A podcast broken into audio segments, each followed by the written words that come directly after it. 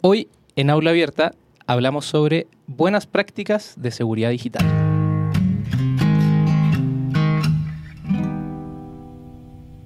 Hello, NSA. I just called you to say I love you because you really listen. Now when I'm on the phone. ¿Quién ha visto publicidad que lo haya convencido de que su micrófono o su teléfono escucha sus conversaciones?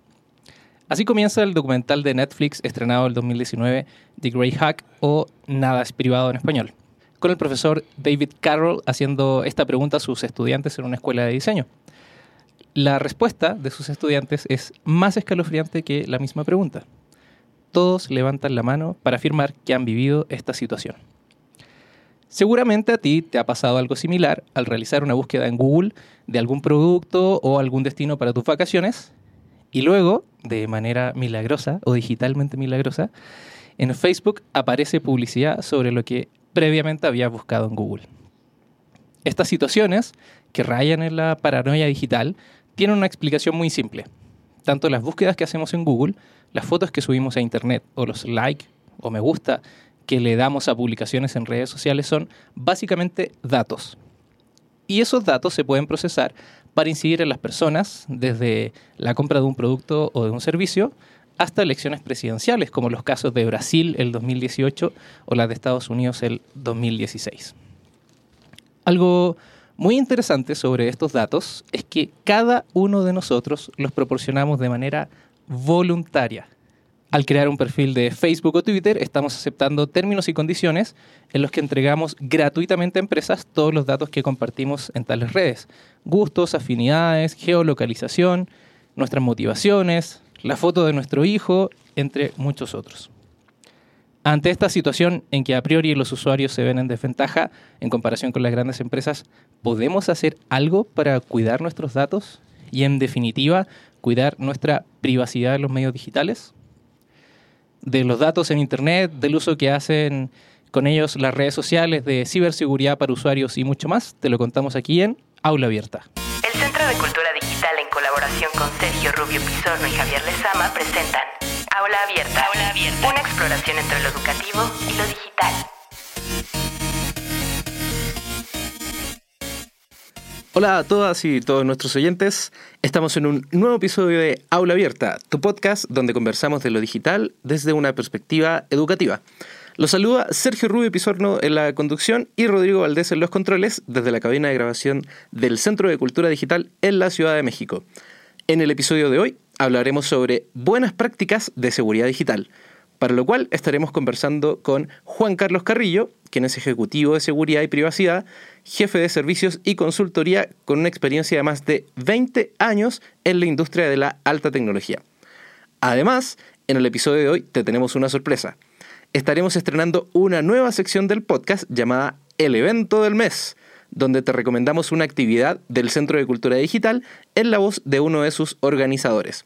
En este episodio, Héctor Guerrero, del Laboratorio de Juegos del CCD, nos cuenta del evento Global Game Jam. Todo esto en un nuevo episodio de tu podcast, Aula Abierta. Comenzamos.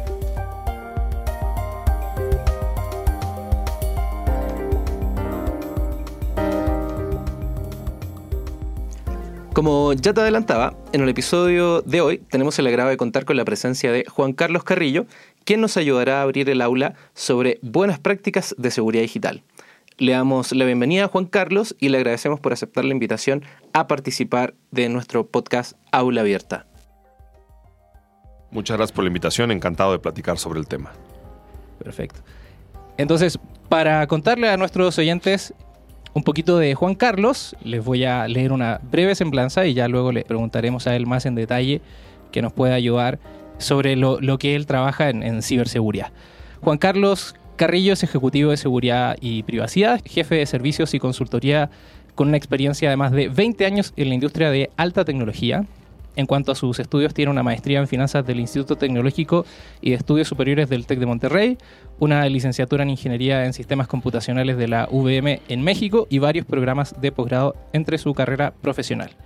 Juan Carlos tiene más de 20 años de experiencia dando charlas, conferencias, cursos, así como escribiendo para revistas de diversos ámbitos.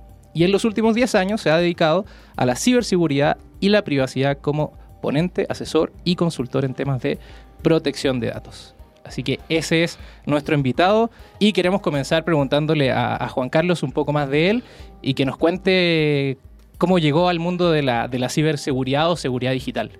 Es un tema muy, muy interesante. Eh, mi llegada, yo trabajaba en una institución financiera y en algún momento contratamos a un muy buen amigo, Alberto Ramírez Ayón, arroba cy- cyberpostpunk, por cierto, por si lo gustan buscar en, en Twitter. Muy recomendado. Y muy recomendable, siempre, siempre tiene información muy buena.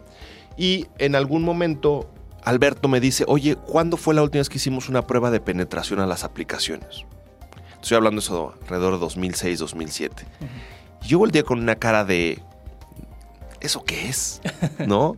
Y mi respuesta inmediata además fue, no, pero todas las aplicaciones atrás están atrás de un firewall, no, no pasa nada, ¿no? Y llamamos a los que después se convirtieron en grandes amigos. Alberto invita a Víctor Chapela y a Carlos Ochoa, que en aquel momento tenían una startup que se llamaba Smart. Y pues nos hacen una prueba de penetración en una aplicación, una S400 y dos, y dos aplicaciones eh, web. No, bueno, nos dieron hasta por debajo de la lengua.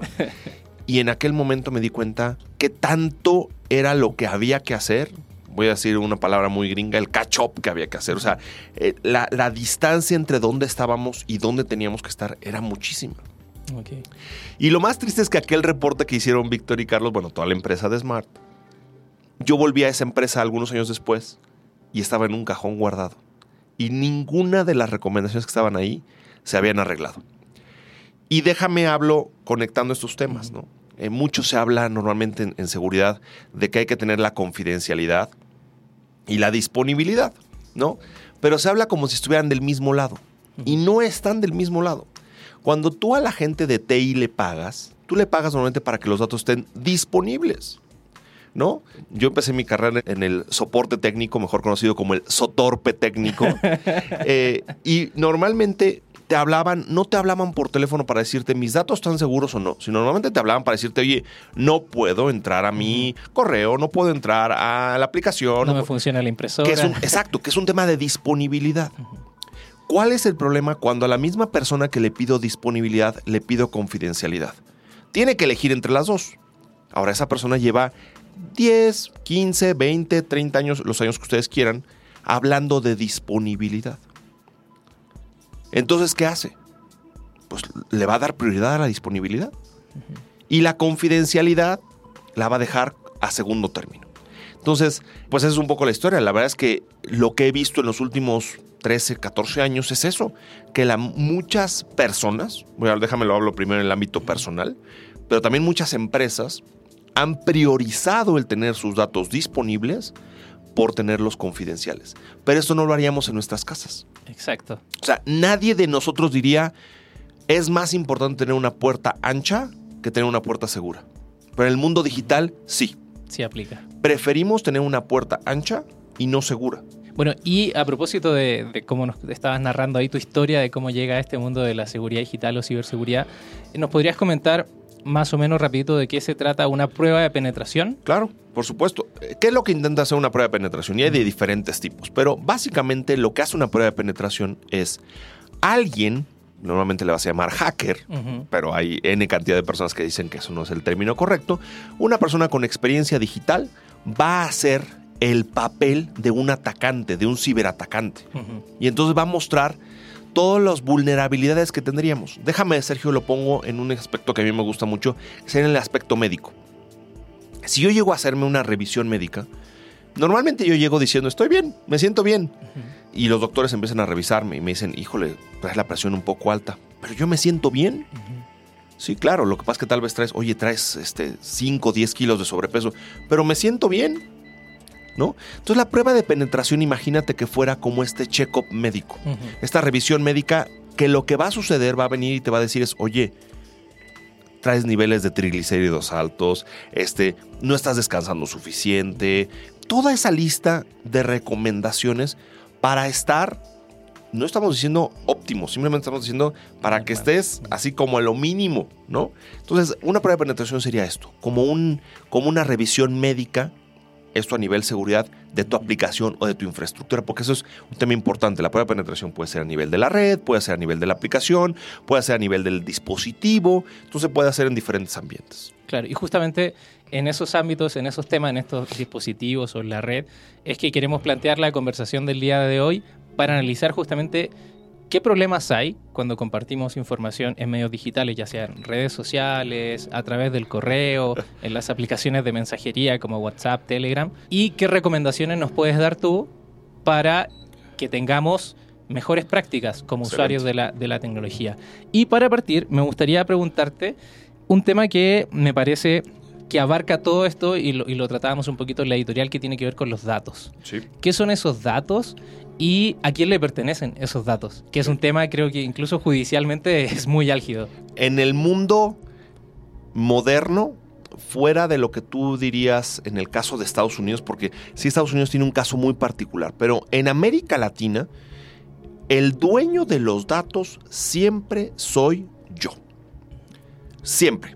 O sea, hablando, eso es un término de privacidad, es los datos personales siempre son del titular. Así le llama la ley, por ejemplo, en México, pero normalmente la ley que tienes, hay leyes en Colombia, en Chile, hay en Brasil. En Brasil está por entrar en funciones, pero el dueño de los datos personales siempre soy yo. ¿okay?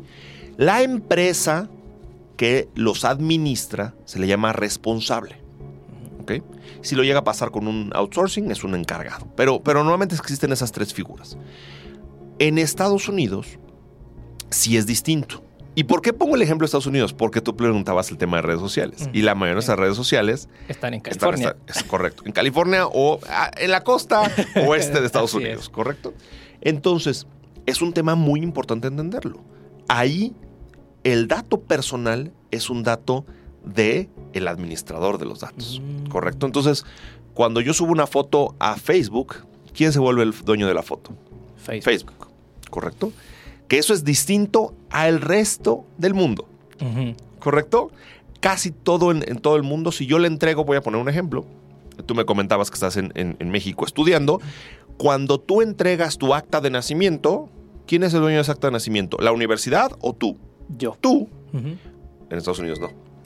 Okay. Y pareciera, bueno, pues es un solo país.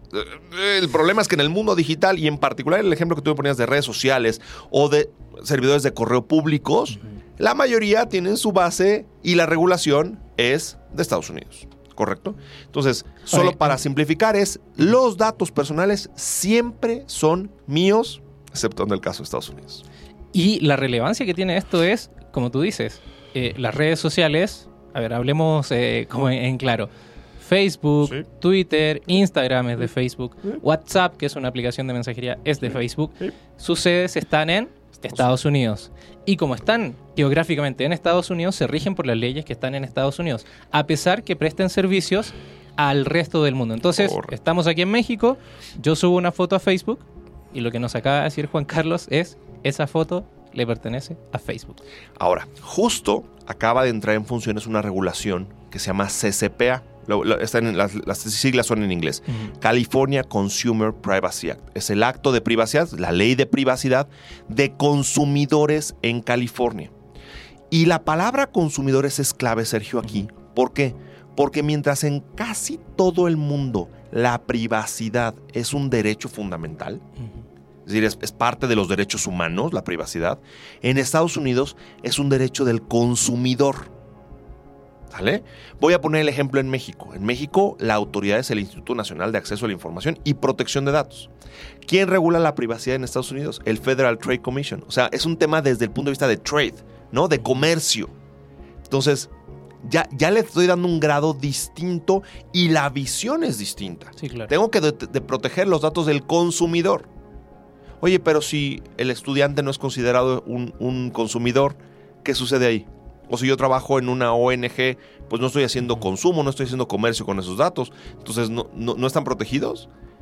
En México, todos los datos personales y en muchos países, insisto, las leyes de las primeras, Argentina, Uruguay, Chile, Colombia, eh, insistí el caso de Brasil, Costa Rica, eh, México, tienen este tipo de regulaciones donde se habla de un derecho fundamental, ¿no? Y son, en el caso de México, es una, son leyes federales. Entonces, eh, estás hablando debajo de la Constitución, es, es- es este, este nivel de ley. En Estados Unidos no. Y aunque nosotros diríamos, pues yo no vivo en Estados Unidos, sí, sí, pero, pero todo lo que tú subes a las redes sociales o a los correos electrónicos, pues pasa por ahí. Están ahí.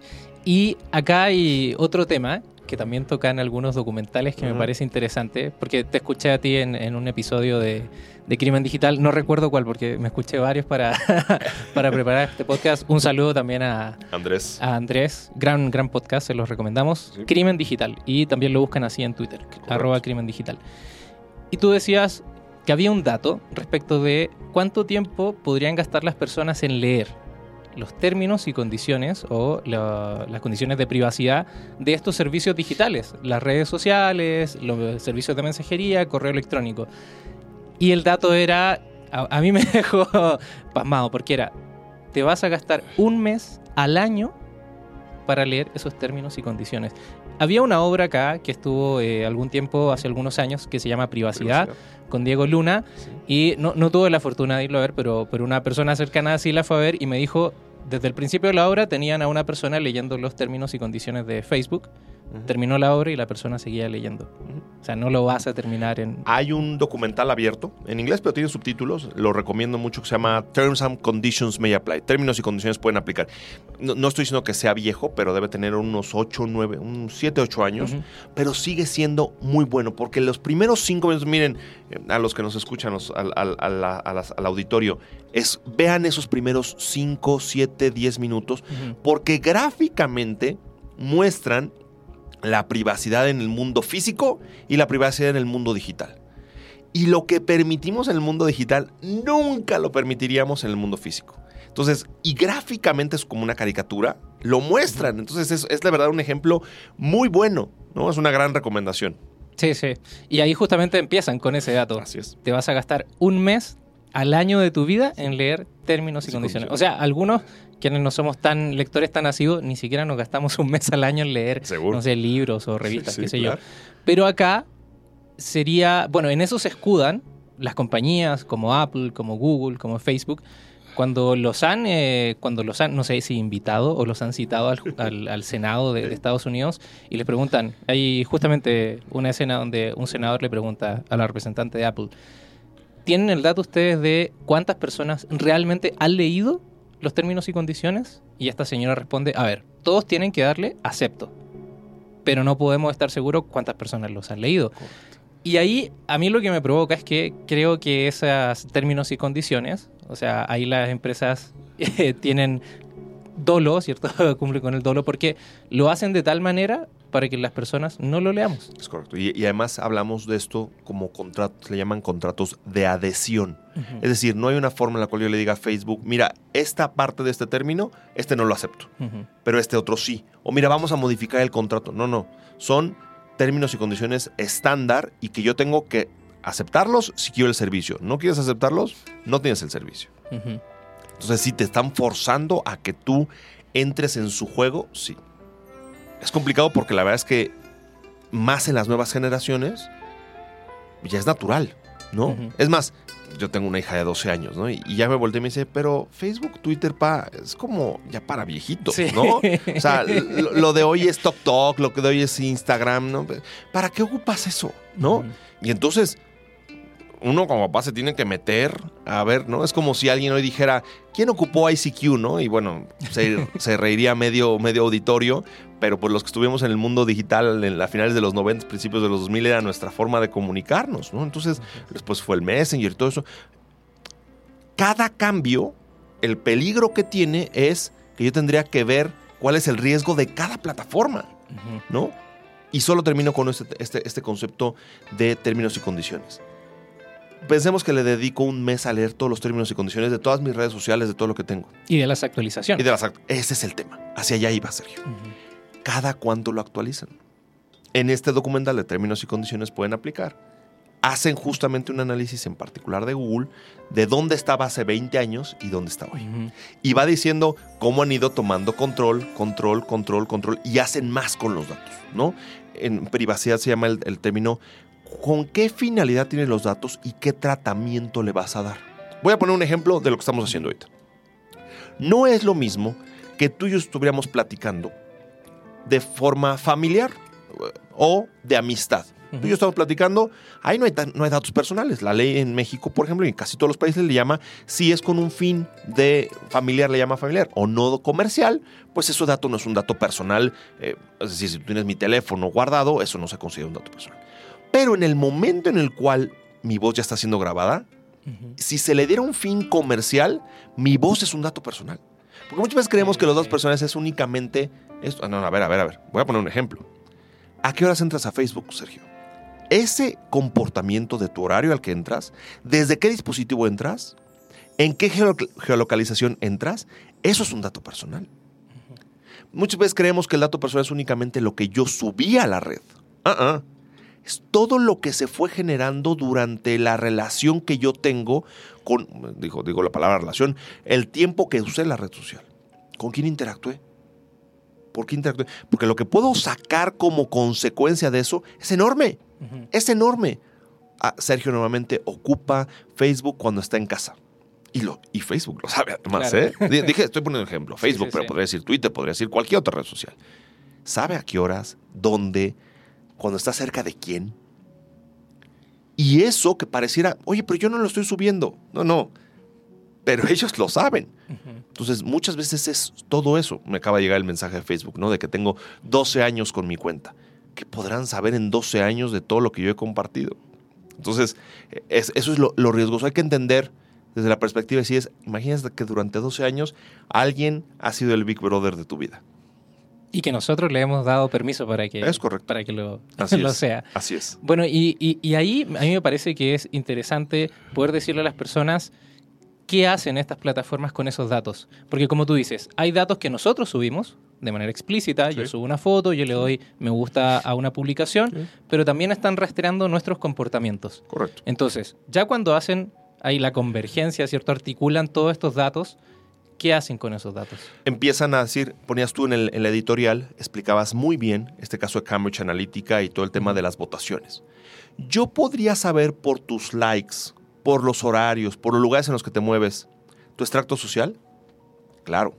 ¿Qué es lo que tengo que hacer detrás? Ni siquiera me tengo que entrar a un tema de inteligencia artificial. Empiezo a correlacionar, ¿no?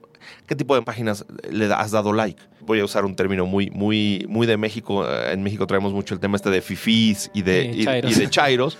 Es muy triste, pero pues, hemos partido el país en, en dos. Pero, de acuerdo a las páginas que ves, ¿podría yo definirte si eres fifí o si eres chairo? Sí. El tema es, muchas veces, con qué porcentaje de exactitud. ¿no? Pero yo ya te puedo hacer. Hay un análisis, y si quieres lo comentamos después, pero hay un análisis que es el mismo, la misma inteligencia que ocupaba Cambridge Analytica, hoy día tú puedes ocuparla. Está abierto, es un sitio que te dice cómo hacen es el motor para buscar y hacer una coincidencia. Lo pongo el otro día, doy clases en, en la Universidad Panamericana, aquí en la Ciudad de México, y estoy dando la clase y le pongo a mis alumnos que hagan una investigación. Y de pronto un chico voltea y dice, pues esto dice que yo soy mujer, ¿no? Eh, claro, o sea, hay- un rango de equivocación, lógicamente, porque es un algoritmo que dice, oye, pues si le gusta música de tal, tal, tal, lo más probable es que sea niña. Si le gusta tal, es más probable que sea hombre, ¿no? Y, y entonces todos son algoritmos. Detrás de todo esto son algoritmos. Oye, ¿te gusta? Voy a poner un ejemplo muy mexicano, pero esto creo que aplica a toda Latinoamérica. Me gusta Café Tacuba. Ah, entonces significa que ya tienes más de 35, ¿no? Porque no te tocó tal vez el inicio de su... ¿Me, me explicó? No, no era- Oye, ¿te gustan los Rolling Stones? Yo no, volviendo al ejemplo de mi hija, mi hija de 12 años seguramente ha escuchado una o dos canciones de los Rolling Stones, pero no es fan, ¿no? Pues si alguien tiene el, el like en los Beatles, pues seguramente es alguien ya de, la- de los baby boomers. Entonces, aunque pareciera muy básico, voy a ponerte un último ejemplo que no es de redes sociales, pero cómo puedo ir correlacionando. ¿Qué pasa si yo supiera a qué cine vas y en qué fila normalmente compras? ¿Podría yo hacerte una oferta para venderte lentes? Muy probablemente sí. Oye, normalmente esta persona se sienta entre la tercera y la quinta fila. Oye, acá Juan Carlos está Rodrigo, estoy yo así con una cara de asombro porque tú dices, sí, sí, lo podrían hacer. Mira, yo lo ponía en el ejemplo, ¿no? Por el tipo de películas que tú vas. ¿no? Porque imagínate, yo tengo mi, mi tarjeta de la cadena de cines. Ellos podrían saber si estoy casado, si soy soltero, si tengo hijos. Hombre, si estoy soltero y voy a ver campanitas, es- raro, saldría del molde, ¿correcto? Saldría del algoritmo. Normalmente, si estoy yendo a, a ver la película de Campanita y voy normalmente a las- al cine a las 12, 1 de la tarde, pues normalmente lo que podría intuir el cine es que yo soy papá. ¿correcto? O que tengo una sobrina o algo. Es decir, que tengo un contacto. Entonces, piénsalo a nivel publicidad. ¿Cuánto vale eso? Le hago una publicidad directa a esta persona sobre juguetes. Ahora que viene Navidad, ¿no? O vino Día de Reyes o Santa Claus. Bueno, hago esa publicidad. ¿Para qué le hago la publicidad a Sergio que nunca va al cine a ver películas infantiles? ¿No? Él normalmente siempre va a ver unas de eh, dramas. Ah, perfecto. Entonces, cuando venga, le voy a hacer eso. Tú lo ves, hoy día no lo han... De verdad, ¿eh? Las redes son las que explotan más eso. Pero muchas empresas no explotan eso. Piensa en estos clubes de precios. Estoy poniendo el nombre, un Costco, un Sams. Saben qué compras. Hay un caso sorprendente, es un caso eh, documentado, es público. Caso de un papá que se entera que su hija está embarazada por el tipo de medicamentos que el doctor le estaba mandando. Entonces, Target es la tienda, el retailer que hace esto, se da cuenta, dice, ah, pues si te ha mandado este medicamento, ese medicamento, ese medicamento, eh, la probabilidad es que está embarazada, entonces, pum, hay que mandarle publicidad sobre esto. Pero la cuenta de Target era la cuenta del papá, entonces el papá se entera, la hija ni siquiera sabía que estaba embarazada. ¿No? O sea, el papá se entera primero que la hija por, una por un algoritmo. Y, y los que hacemos un poco de algoritmos, aunque sean básicos, sabemos que no es tan complicado. ¿no? Sí. Y ahí es donde el, va- varias personas dicen el eslabón más débil de la cadena de seguridad digital es el usuario. Es correcto. Porque usualmente el usuario, a ver, ¿qué podemos pensar? Bueno, si ya funciona Facebook, si ya funciona Twitter, pues tiene que haber pasado por algunos escrutinios, ya sean políticos, eh, judiciales o técnicos, por lo menos. Y lo que quizá olvidamos un poco por la perspectiva de, de este abrumamiento de lo digital es que esto está recién pasando. Hace 40 años nada de esto existía. Es correcto. Dos, dos temas. Uno, el primero, ¿no? Eh, decimos mucho en el tema de seguridad. El, el mayor riesgo está en la interfaz entre la silla y el teclado. Claro, ¿No? el error de capa O- 8. O, la capa 8, es correcto, exactamente. Pero entrando en este tema, yo platicaba contigo, Sergio, en- en- en- fuera, fuera de- de- del podcast, pero que el ejemplo es perfecto. Es el ejemplo de la revolución industrial. Y la revolución digital está teniendo el mismo comportamiento. Cuando se da la revolución industrial, nadie pensaba en cosas como contaminación, como sindicatos, como horarios de trabajo, ¿no? Porque eso no existía. Pensemos en el mundo antes de la revolución industrial. ¿Cuántos días trabajabas? Todos, los días, siempre. porque salías tú a trabajar tu tierra o a trabajar el oficio que tú tuvieras, todos los días. ¿Qué pasa cuando empieza la semana inglesa, no? Eh, Las 40 horas de, trabajo a la semana. Todo esto fue nuevo después de la revolución industrial y no sucedió el día siguiente que la revolución industrial eh, salió o después de que salió el libro de, de- de Smith. No es que al día siguiente haya-. Smith haya escrito un libro sobre todos los derechos de los trabajadores. No, no, eso se va dando. En el mundo digital pasa lo mismo. Este boom de Internet nos trajo ese cambio. Hablar si yo llego y le pregunto, si yo hubiera, tú y yo nos hubiéramos encontrado hace 20 años y, y yo te hubiera preguntado, ¿qué datos tienes en la nube? ¿Qué me hubieras contestado? ¿Cómo voy a tener datos en la nube? Si la nube es un, es un componente que tiene agua, ¿no? Eh, ¿Qué tiene que ver datos con nube? ¿No? Y eso cambió por completo en los últimos 20 años. Entonces, muchos, muchos que no tienen esa conciencia digital han sido arrasados. O sea, si yo llegara con una persona de más de 50 años y le preguntara por qué tienes redes sociales, lo más probable es que la respuesta es pues porque todo el mundo tiene. Y si lo preguntara a cualquier persona de menos de 30, también. Justo yo te diría tal vez entre los que estamos entre 30 y 50, que crecimos con eso, fuimos haciendo cierta conciencia. Hicimos conciencia porque nos tocó tal vez tener un high five, ¿no? Tener, tener un... De estas redes que, que hoy día, ¿no? Este, ya, Ya ni siquiera, no sé si existan. Ojalá, ojalá, Sí. ojalá esos datos ya MySpace y MySpace, ya no- todo eso ya, bueno, en fin, ¿no? O, o tenías, tenías muchas de estas redes que, bueno, desaparecieron y entonces tienes esta conciencia de si es, híjole, esos datos, quién sabe dónde quedaron, ¿no? Pero sí tienes, los grupos más vulnerables son justo los que no tienen la conciencia. Ujú. ¿Cómo un niño va a tener conciencia del riesgo digital? sus papás no se lo van a enseñar. En el 99% de los casos el papá no hace esa conciencia porque el papá tampoco entiende los riesgos digitales. Entonces es un tema muy, muy peligroso porque además es, las escuelas tampoco lo enseñan. Me tocaba esta historia. Alguna vez fui a dar yo una plática de privacidad a la escuela de mi hija y terminando de dar la plática, se acerca una mamá y me dice, muchas gracias por la plática. Yo ya estaba muy consciente de los temas que tú tocaste porque mi hijo me los contó. Dije, ah, pues qué bueno que tú. ¿Y cómo le hizo tu hijo para estar consciente? Es que se lleva mucho con tu hija. Entonces, pues es muy chistoso. Claro, los niños aprenden de qué? Pues están escuchando, ¿no? Si, si tú y yo nos fuéramos a tomar un café seguido y, y- y fuera mi hija y nos escucha hablando del tema, se va, y más los niños, ¿no? Que están escuchando siempre todo, estaría consciente, estaría consciente, estaría consciente. Pero es un tema que hay que estar hablando, es igual que hablamos y es, oye, no salgas de noche, ten más cuidado, ¿no? En esa zona no te muevas. ¿Por qué si lo decimos en el mundo físico, en el mundo digital no? Creemos que todavía sigue siendo, voy a usar un término muy mexicano, de chocolate. O sea, no es en serio, no es formal. Y es Y es- muy formal y es muy serio. Sí, sí. Y yo creo que justamente, bueno, la invitación que te hacemos a, a este episodio de Aula Abierta es para que nos puedas ayudar Sí. A poder ir dilucidando un poco estas buenas prácticas Sí. en términos de seguridad digital que podríamos empezar a incorporar. Escuchaba por ahí que, no sé, en algún momento cuando, no sé, llamaban por teléfono a la casa y nos decían, oye, estará, no sé, Sergio, y yo en vez de responder sí, sí está, tenía que responder de parte de quién, quién lo busca, antes de yo darle información.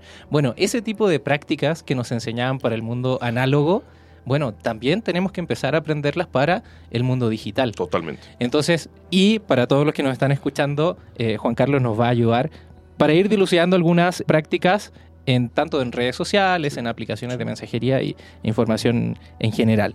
Y para partir esta, esta, esta parte del- de la conversación, me gustaría preguntarte en términos muy generales, ¿qué es lo que entendemos por ciberseguridad o seguridad digital?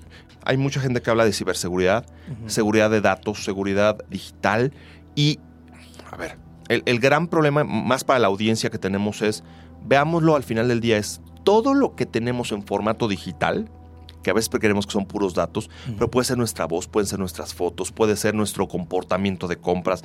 Todo eso es cómo lo hago para que esté protegido y yo, volviendo a, un tema que hablábamos hace unos minutos, yo tenga el control de quién lo puede usar y para qué lo pueden usar. Entonces, la ciberseguridad, déjame, déjame lo explico en la privacidad. Normalmente digo que la privacidad y la ciberseguridad son primas, pero no son hermanas. ¿Por qué? Porque la privacidad te dice qué hay que proteger y la ciberseguridad te diría cómo hay que protegerla. ¿Ok? Entonces, mucha privacidad normalmente ha- hay muchas veces que involucra que la ciberseguridad tiene que ajustarse. Mucha ciberseguridad normalmente va a ir en contra de la privacidad, porque si yo quisiera ser muy ciberseguro en mi empresa, probablemente voy a estar ah, eh, revisando tu correo electrónico o tu dispositivo móvil y esto estaría afectando tu privacidad. Bueno, entonces, ciberseguridad sería entonces este tema, cualquier medida que busque proteger los datos en formato digital. Es, es un, simplemente para ponerlo en un contexto. ¿Podría haber definiciones más, eh, es perfectible mi definición? Sí, Claro. pero cualquier medida que permita que mis datos en formato digital estén protegidos. Ok. Cualquier medida que pueda tomar yo u otra persona U u otra tercero. persona. Correcto, correcto. Sí, porque en muchas ocasiones es probablemente mi hija no tiene los cuidados, pero yo pongo ciertos controles, ¿no? Yo, yo tengo que autorizar, por ejemplo, qué aplicaciones descarga. Y yo si veo que la aplicación eh, es insegura o que es usada para otros, investigo si la aplicación es usada para otras cosas, pues simplemente digo, no, decline, no, no puedes bajar esta aplicación. Puede ser que la empresa misma diga, eh, en este caso, pues, las dos principales, Apple Store y, y- y el Play Store, eh, puedan ellos decir, ¿sabes qué? No, esta aplicación no cumple con nuestros parámetros de seguridad y no la permite estar arriba. Ellos están teniendo una medida de ciberseguridad para protegerme a mí. Podría ser una medida propia de ella, de decir, oye, ¿por qué me piden mi teléfono para una aplicación? ¿Por qué te piden acceso a mi micrófono o a mi cámara de fotos cuando es un juego? ¿No? Eh, acaban de ponerle, está en, está en una investigación, en Estados Unidos hay una regulación que me gusta mucho que se llama COPA, que es para regular los datos de menores de 13 años. Le da un tratamiento distinto, me gusta. Ujú. ¿Por qué? Porque sí, digitalmente después de los 13, 14 años estamos mucho más consciente y, y no tendría que esperarme hasta los 21, ¿no? Ya a los 13, 14 años, si un niño quiere abrir una cuenta de Facebook, tiene que cumplir con COPA, tiene que tener más de 13 años.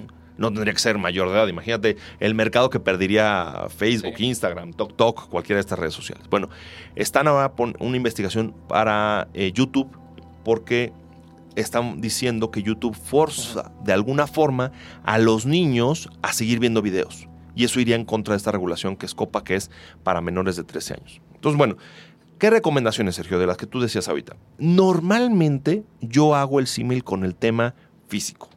Ok. Si tú publicas una fotografía, número uno, tiene que estar en tu cabeza que lo que pase por ahí ya no tienes control sobre él. Aunque las medidas de seguridad deberían decir que tú tuvieras todo el control, yo cualquier cosa que pasa por mi teléfono, porque hoy día tomamos fotos casi de todo, en el instante que pasa por mi teléfono, yo tendría que pensar que el fabricante de mi teléfono puede tener acceso a esa foto. Mi compañía de telecomunicaciones, mi teléfono de telefonía celular, puede tener acceso a eso. Que cualquier red social a donde yo lo suba va a tener acceso y además control sobre ello. Entonces, ¿qué control tengo ya sobre ese dato? Ninguno. Yo hacía una pregunta un día, híjole, muy triste, a chicos universitarios, ¿no? Último semestre de Derecho. Y les decía, ¿quién de ustedes se ha tomado una foto en estado inconveniente, no? Todos levantan la mano. ¿Quién de ustedes tiene una foto con poca ropa de ustedes o de alguien más? Todos levantan la mano. Y volteé y les dije, cuidado, muchísimo cuidado con eso, porque no tienes ningún... con- El momento en el cual tomaste esa fotografía ya está en un mundo digital en el cual es mejor pensar. No significa que siempre hayas perdido el control, pero es mejor pensar que el control de esa fotografía ya no lo tienes. Esa sería la, mi primera recomendación, es no pongas en el mundo digital algo que en el mundo físico tampoco publicarías. ¿no? Nadie de nosotros se tomaría una foto desnudo y pondría ese póster en la parte de atrás de su coche. O, o- o lo pondría, o, o imprimiría una playera Claro. con esa fotografía. No, no creo que nadie lo hiciera. Y si sí, les recomiendo un par de psicólogos porque no me parece que no sería un comportamiento normal, ¿correcto? Bueno, lo primero es eso. Segundo, si llegara a pasar, ¿qué tanta afectación tiene? Y, y esto hablo de un tema muy a nivel personal, pero de un análisis de riesgos. No es el mismo riesgo que yo comparta una foto mía a que comparta una foto de mi hija que es menor de edad. No es lo mismo, ¿eh? ¿Cuántos papás, y yo creo que nosotros aquí en la sala lo hemos visto, el primer día de clases le toman foto al hijo con el uniforme y donde se ve el nombre de la escuela? Híjole, perdónenme que se los diga, si yo soy un secuestrador ya me diste toda la información que necesito. ¿Cómo se ve? ¿Cómo se ve vestido? ¿En qué escuela está? Y además ya conozco los horarios de las escuelas. Súper peligroso. Geolocalización. Muchas fotografías, cuando yo las subo a la red social, suben jun- junto con la geolocalización. Yo ponía en uno de mis exámenes, les decía a los chicos, ¿ya vieron su historial de Google Maps? Estaba yo platicando con mi esposa. Fuimos un viaje el año pasado y me dice, ¿te acuerdas qué día fuimos a tal lugar? Dije, espérame tantito, me meto a Google Maps y le digo, mira, primero fuimos a tal lugar, después fuimos a tal otro lugar y después fuimos a tal lugar. Y te dice hasta cuánto tiempo estuviste en ese lugar. Lo sabe. Lo sabe. ¿No? Entonces, hay que tener... ¿Eso lo publicaría yo? ¿No? No, no, a nadie le diría, oigan, voy a ir tanto tiempo a tal lugar. A todo el mundo no se lo diría. Pero en el mundo digital lo vemos hasta normal. Entonces, esa conciencia, ¿qué pasaría si eso se vuelve público? Bueno, que yo viajé el año pasado me parece que no tiene un riesgo tan grande. El tema es, no quiero que esos datos estén correlacionados tal vez con un tema de avisar al policía de mi casa para que no, como en mi pobre angelito, no vaya a ser que el policía sea el que se vaya a meter. Entonces, sí tengo que ir haciendo, híjole, voy a hacer una palabra que no me gusta, pero tengo que tener un cierto paranoia digital. ¿Cuál sería el peor efecto de que este dato que acabo de poner saliera publicado? ¿No? ¿Qué pasaría si uno de mis chats en WhatsApp el día de mañana estoy hablando mal de alguien y alguien le hiciera un print screen y saliera publicado? ¿Mi amistad podría llegarse a ver afectada? Sí. O ¿no? si eres un presidente de una isla tropical, pues te van a, vas a tener que renunciar, lo que Correcto. pasó el año pasado en, en Puerto Rico. Así es, así es. ¿No? O, o, pongo el caso, no sé si han visto en Netflix, se la recomiendo mucho. No sé cómo lo pusieron en español, en inglés es el lau- laundromat, que es eh, esta como el lavado de dinero, hablan del tema del lavado de dinero, y es sobre todo el tema de los Panama Papers. ¿No? Este, véanla con Meryl Streep. Excelente actuación, Antonio Banderas, buenísima. Y habla justamente sobre el tema de la cantidad de datos que se fugaron y por una. Por, por falta de medidas de seguridad. Eso es a nivel empresarial. Pero la, la película es muy buena porque además, pues nos da hasta hasta cierto gusto que los hayan hackeado. Es, es muy, es muy triste lo que digo yo, pero nos da cierto gusto porque como que eso, ese mundo de los atacantes, cuando tiene un fin como, como social, hasta nos ponemos del lado del atacante. ¿Sí me explicó? Entonces, tiene un riesgo todo esto, ¿no? Eh, pongo el caso muy, muy rápido, otro documental que también está abierto en, en- en Netflix, es el tema de Snowden. Ajá. Si yo me, le preguntara al gobierno de Estados Unidos, ¿Snowden es, es bueno o es malo? Pues el gobierno de Estados Unidos va a decir, es, es malísimo. Malísimo. Pero si yo le pregunto a cualquier persona en la calle, me va a decir, no, bueno, gracias a él, entramos en un tema de conciencia de qué tanto los gobiernos saben de nosotros. Entonces, así como hablábamos hace unos minutos del de la diferencia entre fifís y chairos, bueno, en el mundo digital está pasando lo mismo. De- están los ultraprotectores de la privacidad y están los de decir, ay, deja eso, ya cualquier cosa, transparencia total y, híjole. Entonces, es un tema, yo creo que estamos en el mundo digital, en una adolescencia digital, ¿no? Donde un día nos da la locura de decir, no quiero que nadie sepa nada y al día siguiente estoy compartiendo todo, ¿no? Muy, muy, muy como adolescentes, Sí. ¿no? Eh, eh, entonces, al final del día, esa es una preocupación, porque las propias empresas tampoco saben, ahorita hablando del tema es, para, para ponernos del otro lado. No- no- muchas veces ni siquiera es que sean malignas las empresas, es que ni siquiera sabían que tenían toda esa información, ¿no? Eh, en, el, en el documental que tú comentabas inicialmente en la editorial, es hay muchas veces que Cambridge Analytica o el mismo Facebook ni siquiera sabía qué tantos datos maneja. ¿Por qué? Porque dependo de que el programador que hizo esa aplicación probablemente quería jalar más datos y él mismo violó los términos internos de confidencialidad. Entonces hay muchas veces que ni siquiera es que, sea, que detrás haya estas teorías de conspiración enormes. De que, no, no, no, no. Simplemente hay un tema de, de- de un error. A veces una falla, un glitch que le llamamos, y alguien toma control de eso. Déjame hablar otra recomendación. Passwords. Híjole. Me da una tristeza cuando de pronto escucho a la gente decir, ah, pues, o- y ya empiezo por casa, ¿no? O sea, es que ocupo el mismo password para todo. Para y, todo, y- yo me volteo y digo, y una recomendación muy puntual. Déjenme ocupo una, pero hay varias, ¿no? Ujú. Hay estos se llaman bóvedas de passwords. Yo ocupo en particular una que se llama LastPass, ¿no? De último password, eh, pero corto. LastPass. ¿Qué es lo que hago ahí?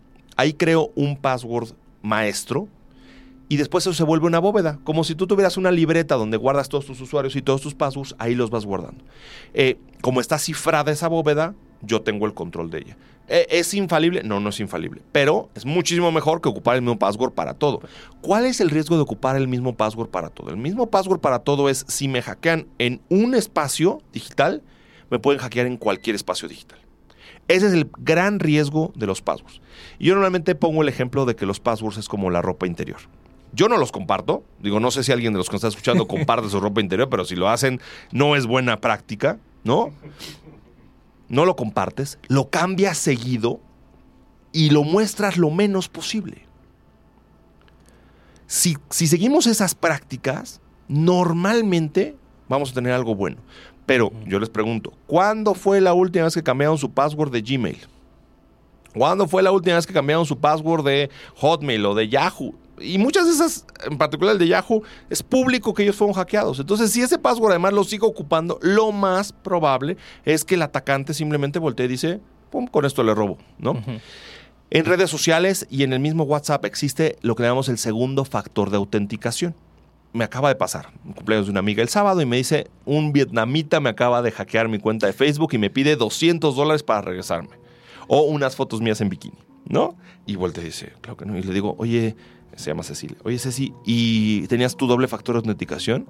Ya saben la típica cara de what de, ¿eh? ¿Eso qué es? Claro. ¿No?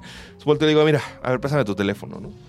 Ya, ya tu Facebook ya valió, ¿no? A menos que quieras pagarle 200 dólares y quién sabe, quién sabe si te lo devuelva.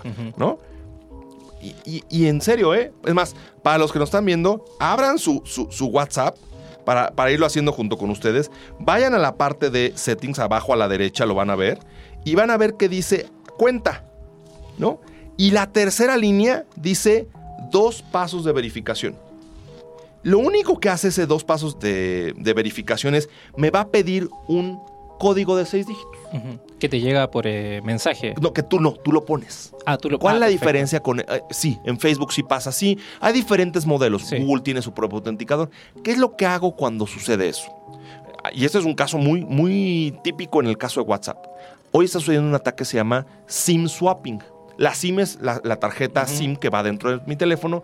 Alguien llega a mi telefónica y dice, perdí mi SIM. Dame otra. Pero piden otra con tus datos. Entonces yo pido tu número y con ese número doy de alta, pum, tengo acceso a tu cuenta de... Y, y yo en mi teléfono ya no tengo red. Eso puede pasarnos a cualquiera. Por eso están los dobles factores de autenticación. Porque cuando él quiere entrar a, WhatsApp y le pide el segundo factor de autenticación, no lo va a tener. No lo va a tener. Lo mismo que pasa con nuestras cuentas bancarias que nos piden un segundo factor de autenticación. Que antes era un token físico, si algunos se acuerdan, ahora son tokens digitales Sí. pero que, que normalmente además expiran. Entonces, todos esos temas de segundo factor de autenticación van con una teoría de ciberseguridad que dice, la mejor seguridad es algo que eres, algo que sabes, algo que tienes. ¿Ok? ¿Por qué hoy día la mayoría de los passwords en nuestros teléfonos empiezan a ser un tema biométrico? ¿No? Es o mi cara o mi huella, ¿no? En algún momento debería ser tal vez mi voz, ¿Por qué? Porque eso es algo que tú eres. Entonces, ¿qué atacante puede tener lo que tú eres? Bueno, hay un caso donde un atacante lo que hacía, eh, me parece que era con un teléfono Samsung, era imprimía una foto y la ponía enfrente del teléfono. Y el teléfono hacía un reconocimiento facial y detectaba que era esa persona y desbloqueaba el teléfono, ¿no? Ya, ya Samsung ya hizo una actualización y lo tiene bastante seguro. Pero, pero lo que teníamos, el modelo de passwords que teníamos antes era algo que sabes. El modelo hacia donde nos vamos a mover va a ser un momento algo que eres o algo que tienes, ¿no? Eso va subiendo. Entonces, ahorita decía el caso de WhatsApp, pero por- en todas las redes sociales existe el doble factor de autenticación. O sea, las principales, eh, Facebook o Twitter lo tienen, eh, Instagram estoy casi seguro que también lo tiene, pero es muy importante tener ese doble factor de autenticación porque si normalmente además tengo el mismo password para todo y no lo tengo además en una bóveda segura, seguramente ya tienen acceso. Hay un sitio que lo recomiendo que se llama eh, Have I Been Pwned, o sea, he sido hackeado, ¿no? Y ahí uno puede decir, uno puede en su cuenta de correo y dice, mira, tu cuenta de correo ha sido usada en todas estas redes sociales y por lo tanto en esta y en esta y en esta y en esta seguramente eh, los atacantes ya tienen tus datos. Entonces es una práctica muy sana, ¿no? Como hablábamos de las pruebas de penetración inicialmente, es. es algo muy parecido. Sí. Bueno, en- ahí en las notas del, del episodio vamos a poner todos los, los datos que está dando. Juan Carlos. Esta está muy buena. Creo que alguna vez yo llegué a, a esa, a esa página, metí la cuenta de correo de la universidad donde estudié en Chile y me aparecía la contraseña que Sí. yo tenía. Sí. Entonces decían, bueno, esta, porque la universidad ya le paga los servicios a Google y creo que había sido hackeado alguna vez esas bases de datos y ahí estaba mi contraseña. Así es. Y era mi contraseña que yo quería, era bonita, todo, pero ya todo el mundo la sabía. No, correcto, correcto. Pero volviendo al ejemplo de la ropa interior, bueno, pues sí, también yo tenía unos calzones cuando tenía 15 años que, que- que de pronto dejaron de servir, ¿no? Este, ya le tenía un agujero la tela, ya, ya hay que cambiarlo. Sí. Es decir, esto, esto tiene que ser una práctica constante. Las llaves de la casa, si yo llego a rentar una casa nueva, normalmente lo que me dicen es, cambia la chapa. Exacto. Po- ¿Por qué acá no? Hagan un examen personal. ¿Cuánto tiempo llevo usando el mismo password para mi banco? Si es más de un año, la buena práctica te dice 90 días. Cada tres meses, cambiarlo. ¿Cuál es la ventaja de, de herramientas como LastPass? ¿no? Insisto, hay varias más. ¿no? Hay Ujú. una que se llama OnePassword. Hay varias, hay varias herramientas allá afuera. Tú puedes hacerte como un examen. Entonces te dice y te dice, oye, esta te recomiendo que la cambies porque lleva mucho tiempo, o esta está muy débil. ¿A qué llamamos un password débil? Password débil es que tiene puras letras que no tiene mayúsculas, números. que no tiene, que solo tiene números. Eso es muy fácil, ¿por qué? Porque digitalmente lo que hace, haces un ataque de fuerza bruta y rompes el, el- el- el dato y lo puedes, lo puedes. Entonces, si ocupas mayúsculas, minúsculas, símbolos, etcétera, siempre va a ser mucho más complicado para un atacante que pueda romper ese password. Entonces, sí, al menos cada 90 días se recomienda cambiar los passwords. Bueno, ahí tenemos ya una de las. Bueno, ya nos ha dado varias recomendaciones, Juan Carlos, así que recuerden que esto siempre queda grabado y ustedes lo pueden escuchar las veces que quieran, porque esto está siendo casi como una clase, así como de civismo digital, que está buenísimo. Y eh, dijiste una frase que a mí me pareció bastante interesante, que eh, los más extremista- extremistas nos dirían, oye, pero nada de esto es infalible. Y justamente, ahora hagamos la comparación con el mundo análogo, con lo físico. Todas las medidas de seguridad que nosotros tomamos tampoco son infalibles. Es correcto. Entonces, ¿qué es lo que estamos haciendo? ¿Qué es lo que se está proponiendo con estas prácticas o buenas prácticas de seguridad digital? Es minimizar el riesgo. Tal cual, Sergio. O sea, es, es- es minimizar. No existe el riesgo cero. Es como si yo dijera, voy a salir a correr y estoy seguro que no me voy a lastimar el tobillo. Eso no existe. En el instante en el cual salimos al mundo, sabemos que hay riesgos. Eh, De que te caiga un rayo, sí, la probabilidad es baja, claro, pero entonces tú buscas minimizar. Oye, no quiero que me caiga un rayo, pues el día que está lloviendo y hay truenos, no salgas a correr, ¿no? Si es un día soleado, la posibilidad de que te caiga un rayo es muy baja, mínima, pero no es, no es cero, no es cero, es mínima. Entonces, lo que yo tengo que hacer es siempre buscar minimizar mis riesgos. Déjame dar otra recomendación de seguridad, particularmente para el tema de redes sociales. Sergio, imagínate que va a ser tu cumpleaños y vas a hacer una fiesta. Si hay gente que llevas más de seis meses sin ver, debe ser gente muy especial para que le invitas a tu fiesta. Ujú. En tus redes sociales, ¿cada cuánto te das? Hay gente que probablemente lleva cinco o seis años sin ver y la sigues teniendo ahí. ¿Cómo sabes que a ellos, como a esta amiga Cecilia, no ya le hackearon su cuenta? Oye, si yo frecuento, ¿no? Ella ya me dijo, ya dame de baja, ¿no? O hazme el unfriend. Lógico, eso es, eso es sano. Si a ti te robaran tu teléfono, probablemente cuando tuvieras el nuevo, mandarías un mensaje a todos, oigan, no reciban llamadas de tal número porque ese número ya no, ya no es mío. ¿Por qué no lo hacemos en el mundo digital? Oye, tal persona llevo 15 años sin verla y la verdad es que ni era tan mi amigo, pues era un compañero ahí de primaria. Lo que pasa es que las redes sociales juegan con una parte de nosotros que es, quiere ser popular, ten más gente que te siga, ¿no? Ahora hay redes sociales para todo eso, ¿no? O sea, yo sí creo que donde más datos personales compartas, menos amigos debes de tener. Si lo que estás subiendo, no sé, tienes una cuenta de Instagram y lo que subes son fotos de tu comida, hombre, dale, Que ¿no? te vean. No pasa nada, ¿no? Pero oye, subo fotos de mis hijos, subo fotos de, este, yo qué sé, N cantidad de cosas. Tus cosas cuidado, de trabajo, cuidado, por ejemplo. ¿no? Déjenme hago una recomendación más de sus teléfonos. Dentro de sus fotos, si ustedes tienen un iPhone y entran a sus fotos, en la parte de abajo a la derecha tiene una cosa que se llama búsqueda, ¿no? Sorprendentemente, hay una, hay una chica que hace un, un experimento y escribe dentro de esa búsqueda y pone brasier. Y cualquiera diría, no hombre, ¿qué va a aparecer? Sergio va a ver ahora qué está haciendo. Está haciendo una búsqueda. Esta chica se da cuenta que se había ido a probar justamente unos trajes de baño y se había tomado fotos. En ese caso, Apple indexa las fotos bajo ese concepto. Entonces está haciendo un reconocimiento, no es fácil, es un reconocimiento de ese comportamiento y dice, ah, esto debe, entonces esto es lo que entiendo que tú estás buscando. Hagan esa búsqueda con palabras específicas de ustedes y de pronto se pueden llegar a sorprender de lo que pueden llegar a encontrar en su teléfono. ¿no? Es decir, esa paranoia o ese riesgo digital lo voy minimizando con esos pequeños controles. Sí. Es decir, es en dónde has estado, qué has estado haciendo, cómo te estás comportando. Insisto, en el caso de, de- de Maps, bueno, hagan este caso, en caso de Google, hagan una búsqueda. ¿No? Eh, es, es una situación complicada. ¿Qué, qué pasaría si eso lo viera su pareja sentimental? Eh, ¿Todo está limpio? ¿No? Son, son esas preguntas de si es, ¿qué tanto tengo que tener cuidado? Eh, La tema de fidelidad no vamos a entrar aquí, ¿no? No, no estamos en esos temas, pero, pero, pero va mucho más allá en un tema de si es, ¿qué sí quiero que se sepa? ¿Qué no quiero que se sepa? Y muchas de las redes sociales han ido creciendo y han ido siendo más privadas a permitirme, oye, este dato no quieres que se guarde, lo puedes borrar. Pero justamente tendría yo, la, la- la mentalidad tendría que ser esta de si es, no me hace sentido que este dato sea público. No hace sentido que una red social sepa en dónde vivo. Entonces no le digas dónde vives. Exacto, exacto. Y ahora tocando un tema, hablando de este, que el usuario es el eslabón más débil de, de la seguridad o de la ciberseguridad, vámonos al eslabón aún más débil, que son los niños. Que ya, como tú nos has dicho, tienen que tener mínimo 13 años para crearse una cuenta de red social como Facebook y este otro estilo. Entiendo que existen algunas aplicaciones que a ti te ayudarían a tener un control parental sobre el teléfono de tu hijo, ¿Correcto?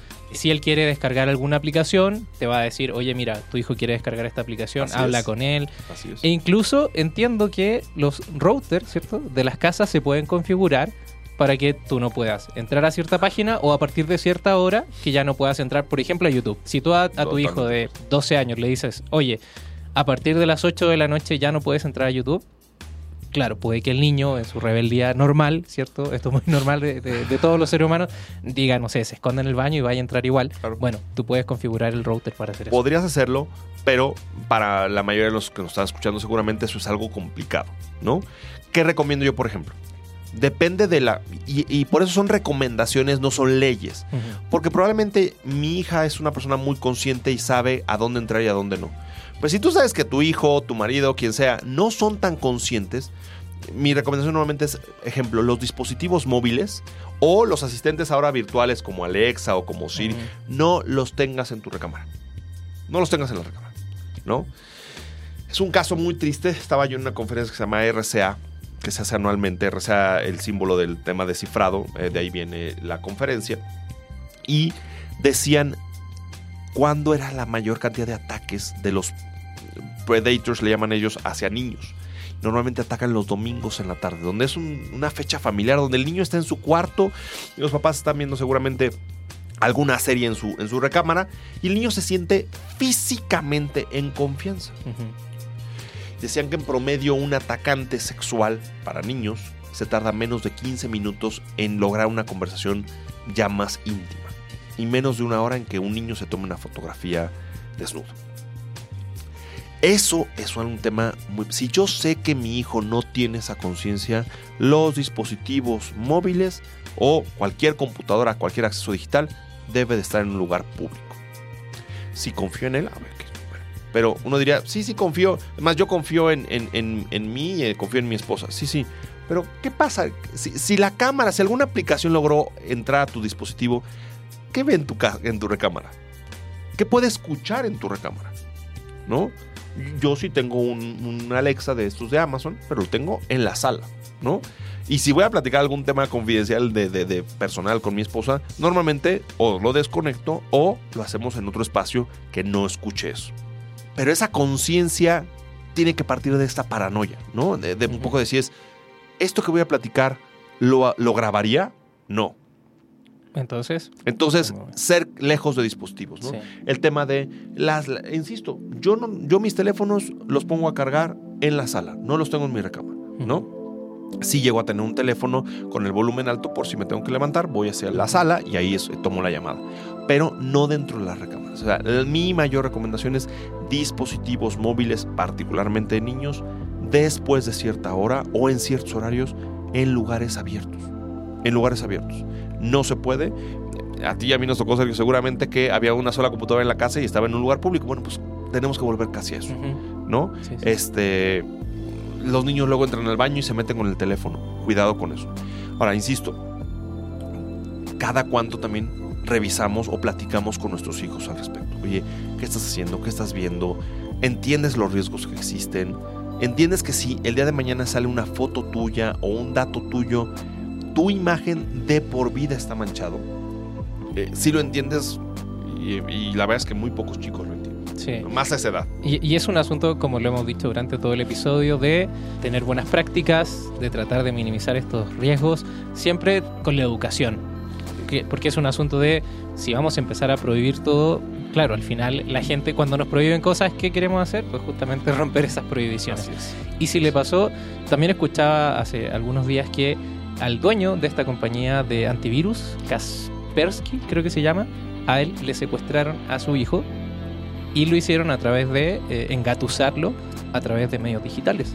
O sea, como nos acaba de decir Juan Carlos, entre estos secuestradores, eh, ¿cierto? Se demoran 15 minutos en entablar una conversación ya más de confianza con los niños y una hora en que te puedan enviar una foto. Hay una O- práctica muy sana, perdóname Sergio, Sí, que se hace en Facebook, que es ver mi perfil como si, como si fuera una persona pública. Es una práctica muy sana, ¿no? Entrar a Facebook y ver cómo se ve mi perfil si yo soy una persona, si, si no, si no soy tu amigo. Y uno puede escoger qué fotos tiene de- para ver a todos los amigos, qué fotos pueden ver solamente mi familia, qué fotos pueden ver, eh, tal vez en algún otro momento podamos dar esas guías, pero no es nada complicado. Cuando uno sube una foto, aparece un mundito para que lo pueda ver todo el mundo, o aparece mis amigos, o aparece y tú puedes ir creando esos grupos para irlos separando. Súper importante el de pronto entrar en este ejercicio trimestral o, o semestral, entrar y decir, ¿cómo se ve mi perfil si yo soy externo?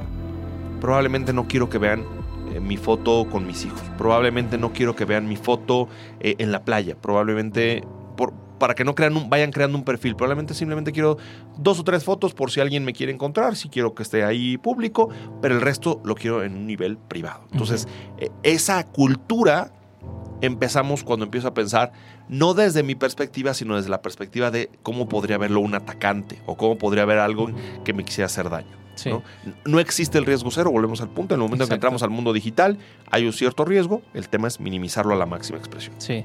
Y en el mismo sentido, creo que también ah, voy a aprovechar aquí el- la recomendación que da Juan Carlos para recomendarle a los oyentes la guía para la configuración de privacidad en redes sociales del Instituto Nacional de Transparencia, Acceso a la Información y Protección de Datos Personales, que si Juan Carlos me ayuda, esto fue del año 2019. Así es. Lo sacaron.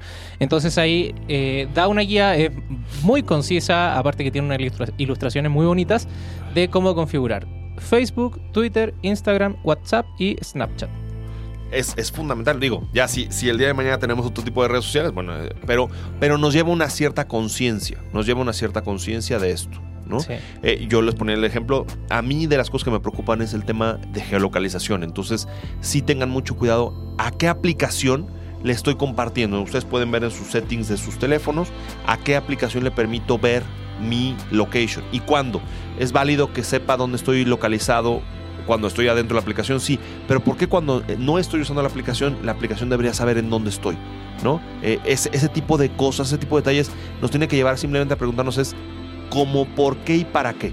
Déjame en esto, Sergio, Ujú. hablo de tres preguntas que normalmente no se debe de hacer, que normalmente los avisos de privacidad deben de involucrar. ¿Para qué quiero el dato? ¿Qué van a hacer con él? ¿Y a quién se lo van a compartir? Eso es lo que normalmente un aviso de privacidad te avisa, que es finalidades, tratamientos y transferencias. Finalidad, ¿para qué? Oye, ¿para qué necesita? Voy a poner un ejemplo de cómo las finalidades van cambiando.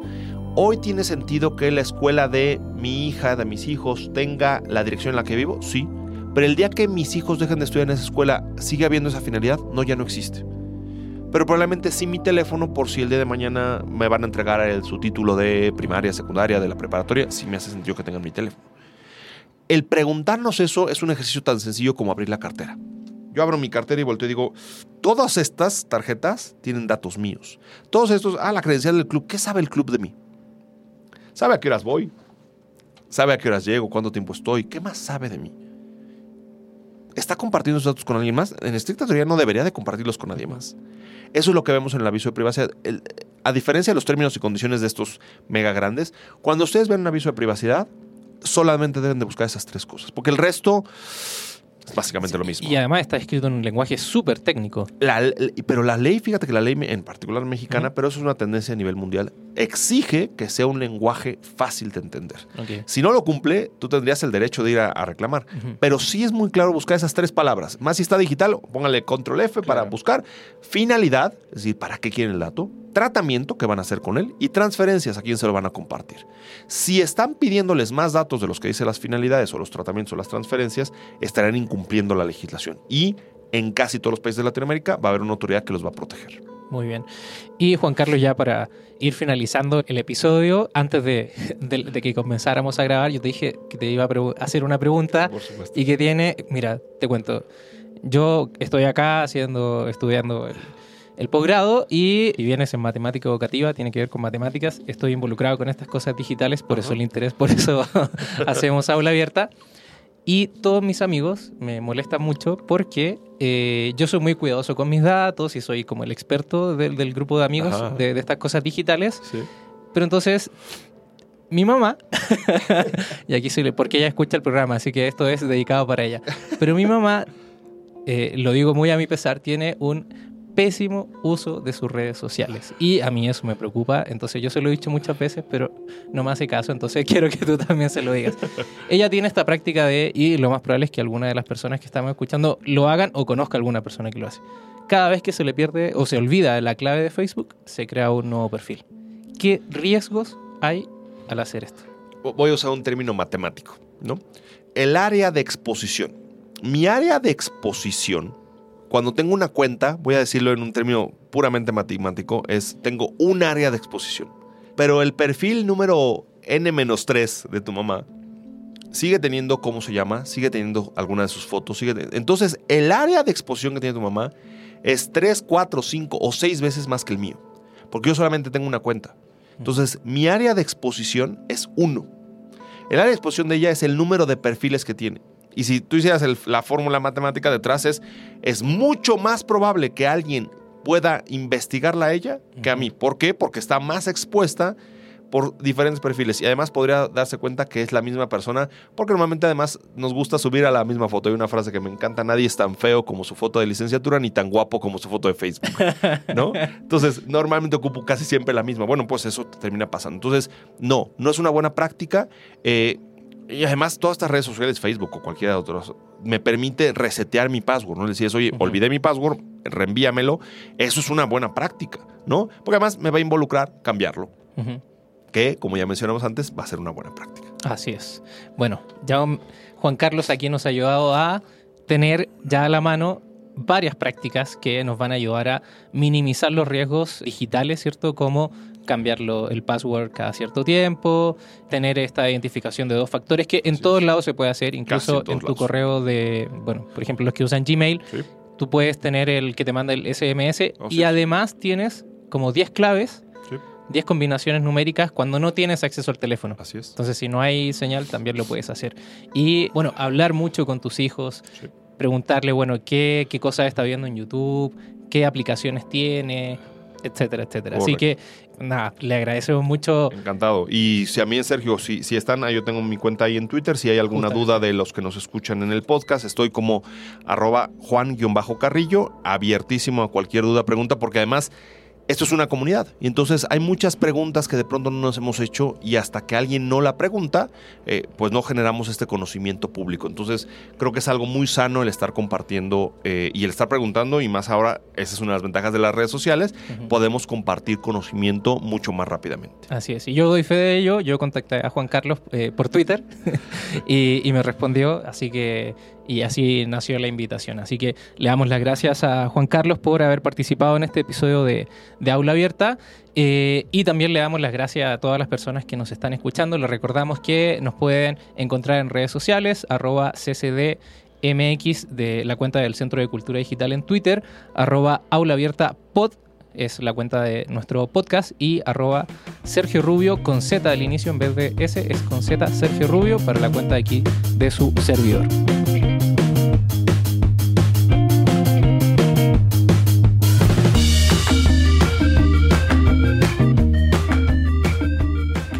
Hoy estrenamos nueva sección.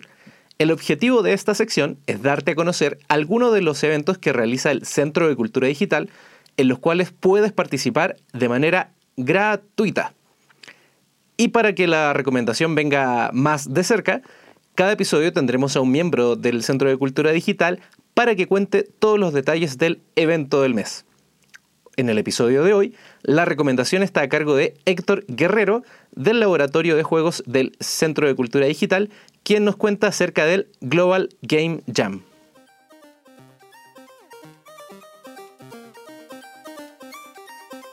Hola, yo soy Héctor Guerrero del Laboratorio de Juegos del Centro de Cultura Digital. En el laboratorio básicamente nos dedicamos a tres cosas, que son organizar eventos para jugar, para reunirnos entre amigos y familia, para pasar un, buen rato y conocer todos los juegos o los diferentes tipos de juegos que existen. Eh, organizamos eventos para crear juegos también, porque nos parece importante que así como, como jugarlo, también saberlos crear, eh, tener esa oportunidad y darle espacio a los artistas para, para poder armar este tipo de proyectos lúdicos. Y el último es organizar eventos para mostrar los juegos que hacemos o los juegos que se hacen en la industria, para apoyar a los desarrolladores independientes o aquellas iniciativas que están queriendo mostrar su proyecto al mundo y que de repente no tienen tanto auge por, por la gran oleada de, de productos que están saliendo diariamente o porque no tienen acceso a estas grandes empresas de publicación de juegos, pues nosotros queremos darles un espacio aquí en el Centro de Cultura Digital. Una Game Jam es un evento para desarrollar juegos. Básicamente es un campamento de 48 horas para hacer juegos de todo tipo, videojuegos, juegos de mesa, juegos de patio, lo que sea, lo que se te ocurra. Y particularmente la Global Game Jam es una iniciativa internacional que reúne a muchísimos países en el mundo, a más de 80 o 90 países en el mundo y con diferentes sedes en cada país, aproximadamente 900 o más sedes en todo el mundo. Y el chiste es reunirnos el último fin de semana de, de enero de- del año para desarrollar juegos en cada uno de los países. Es un, un evento en que a las 6 de la tarde iniciamos con eh, la presentación del tema secreto. Y de ahí tenemos hasta las 6 de la tarde del día domingo. Comúnmente empezamos un viernes. De ahí tenemos hasta el domingo para eh, entregar los proyectos y cerrar la jam. Eso ocurre en todo el mundo. Lo interesante de esto es que nos dan un tema secreto de la organización internacional y nadie lo puede revelar hasta que Hawái empiece a llamear también. Es decir, cada, cada país en su uso horario empieza ah, la llama a las 6 de la tarde y por eso no podemos revelar el secreto. La Global Game específicamente está dirigida a todo público, mayor de edad principalmente, que tenga interés en desarrollar juegos. Pueden asistir eh, desarrolladores de juegos, pueden asistir programadores, pueden asistir artistas, músicos, pedagogos, psicólogos, cualquier disciplina. La verdad es que cualquier disciplina puede participar en la creación de juegos. Creamos juegos desde que, desde que somos muy niños, entonces ¿por qué no seguirlo haciendo cuando somos grandes? Y pues esa es la, idea. Lo más importante de la Global Game Jam es hacer amigos, reunirte con las personas, conocer gente, hacer network, crear estas redes de trabajo. Ese es el objetivo fundamental de una, de una Game Jam. ¿Cómo te registras en la, en la sede?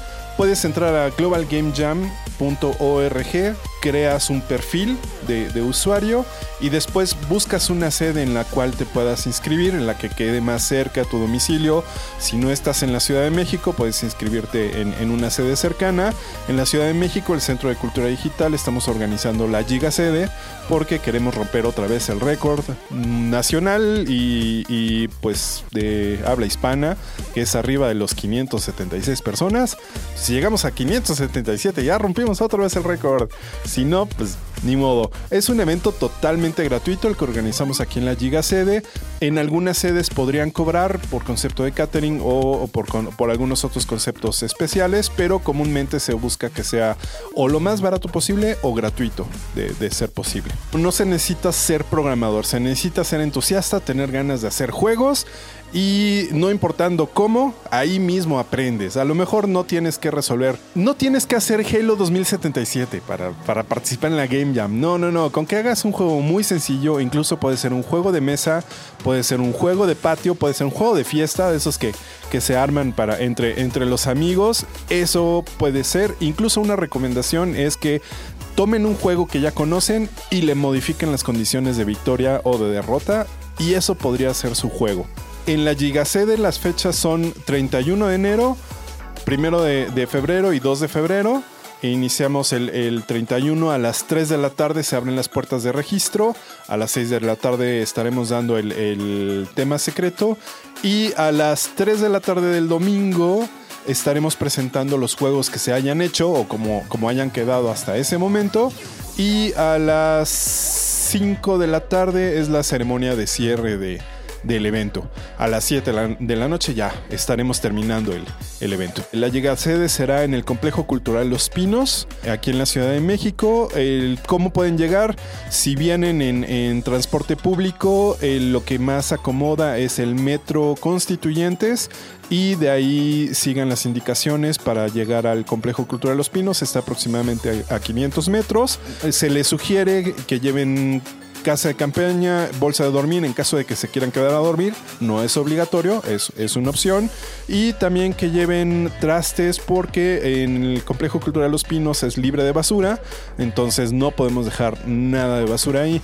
Si quieren salir a tomar alimentos, está cerca el mercado El Chorrito y la verdad es que te come muy muy bien ahí. Lleven preparado un dinerito para que puedan tener sus cosas.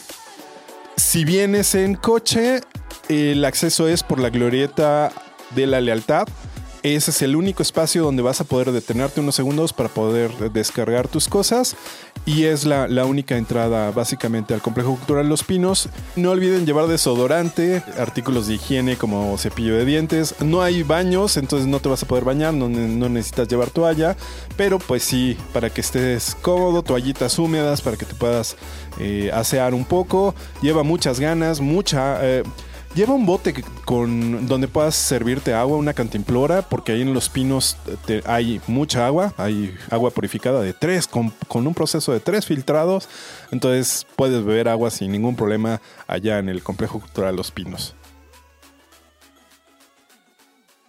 Así que, bueno, yo creo que lo que hemos conversado hoy con Juan Carlos ha sido muy interesante. Creo que quedaron bastantes cosas en el tintero, así que vamos a ver si, si lo invitamos nuevamente al, al podcast para grabar otros episodios. Eh, nuevamente, muchas gracias. Y como siempre, a todos nuestros oyentes, hasta la próxima y gracias totales.